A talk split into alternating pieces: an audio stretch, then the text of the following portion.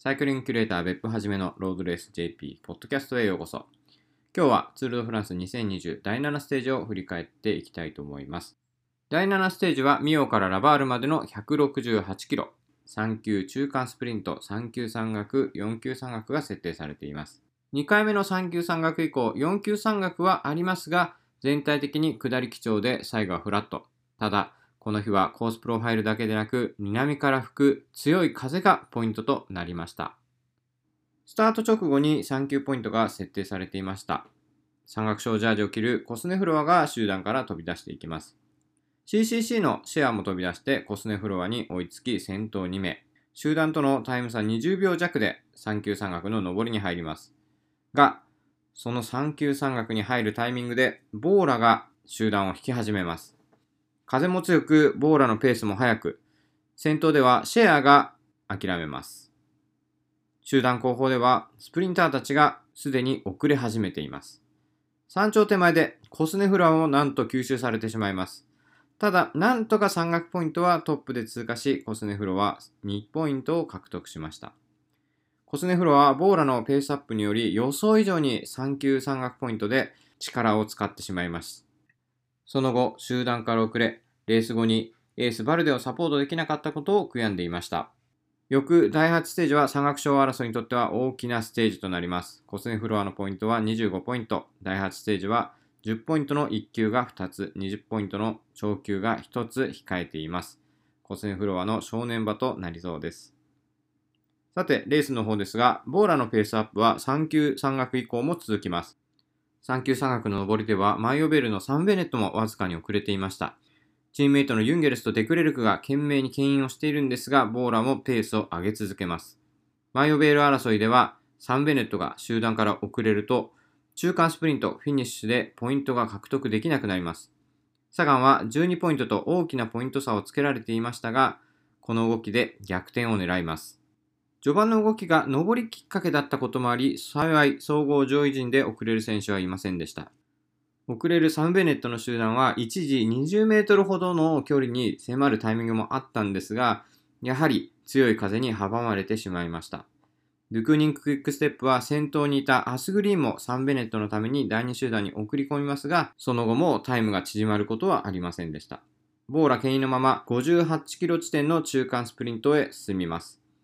サガンが獲得を当然目指していましたが、CCC のトレンティンがサガンとのスプリントで先着して、トレンティンが今後につなげる20ポイントを獲得。サガンは17ポイント獲得で、サンベネットのポイントを5ポイント上回り、この時点で暫定マイヨベールとなりました。その後もボーラがペースを保ち続けます。この日2つ目となる3級山岳の手前では B&B も集団権威に加わります。スプリンターのブライアン・コカールが先頭集団に残っていて、ステージ優勝を目指しての動きとなります。3級山岳の手前では、ロットスーダルのデヘントが単独で飛び出して3級山岳トップで通過。2行得意とするデヘントは最大50秒ほどのタイム差を広げます。続く第4山岳もデヘントが単独で通過。ただ、残り45キロを切ったところでもう一つの展開が生まれます。その後の横風による集団分断を警戒し、総合優勝を狙うチームが位置取りを始め、ペースが上がり始めます。残り40キロ切ったところでイネオスが一気にペースアップ、デヘントを吸収します。その後もペースアップが続き、ついに集団が分断します。ここで総合3位につけていたポガチャル、さらに13秒差で総合上位につけていたチャベス、ランダ、モレマ、ポートが後続集団に取り残されてしまいます。また、ステージ優勝を狙う CCC のスプリンタートレンティンとファン・アベルマートもこの後続集団に取り残されてしまいました。結果、総合上位のライバルが遅れたということで、先頭集団はイネオスに加え、アスタナ、グルパマ F デジ、さらにユンボビスマもペースアップに加わります。1分の差がついた頃、イネオスのカラパスが痛恨のパンクで先頭集団から遅れます。1分差で追走グループも迫っているため、チーム間の対立がなく、集団復帰がなかなかできません。イネオスは先ほどのペースアップで集団を牽引していたカストロビエホをカラパスのサポートに送りますが、これでも先頭に追いつくことができず、カラパスは追走グループに吸収されてしまいます。追走グループには、ポガチャルの UAE、モレマ、ポートのいるトレックセガフレード、ランダのバーレン・マクラーレンと追走するためのアシストは残っていたんですが、いかんせん、先頭グループのペースアップが強力で1分のタイム差を縮めることができず、最終的には1分21秒遅れでのフィニッシュとなりました。ステージ優勝は先頭集団に残った40人ほどのスプリント勝負となります。残ったスプリンターはサガンに加え B&B のコカール、イスラエルのオフステーテル、コーヒディス、ラポルテ、NTT ボアソンハーゲン、RJ ドゥゼル、バントリーニ、トレックセガフレード、ストゥイベン、さらにユンボビスマのファンアルト、クイックステップのアラフィリップといったところ、ラスト600メートルで NTT のゴグルがボアソンハーゲンを牽引し先頭へ。トレックストイベンの後ろにファンアルト、サガン、コカール、アラフィリップ、バントリーニ、オステーテル、ラポルテが絡みます。ボアソンハゲンをアシストしたゴグルを避ける動きなどもあり、スプリントは混沌とした状態になります。そんな中、ボアソンハーゲンとファンアルトは自分のラインを守ることができ、ボアソンハーゲンをまくったファンアルトが第3ステージに続くステージ2勝目を挙げました。3位にはコカール、4位ラポルテ、5位ストイベン、バントリーニ、オフステーテルと続き、スプリントの際にクリートを外し、ストイベンと接触したアラフィリップは12位、サガンはオステーテルと接触した際、チェーンを落としてしまい13位。ポイント賞4ポイントと大量ポイント獲得はなりませんでしたが、サンベネットとのポイント差を9ポイントとし、マイオベールを取り戻しました。この日のポイントは強く吹いた風とボーラの攻めの走りでした。第5ステージでサンベネットにマイオベールを奪われた後、前日の第6ステージ中間スプリントでサガンはスプリントが思いのほか伸びず、サンベネットに大きなポイント差をつけられてしまいました。サガンのマイオベール獲得への意識が弱くなってきたかなと感じていた矢先のチームと共にステージ序盤からレースを動かし、マイオベール奪回に動きました。結果、ボーラの作戦は成功し、マイオベールを奪還。ただ、中間スプリントもトレンティンに先着され、フィニッシュでも上位に絡むことができなかったサガン。これだけやって9ポイントしか獲得できなかったという見方もできます。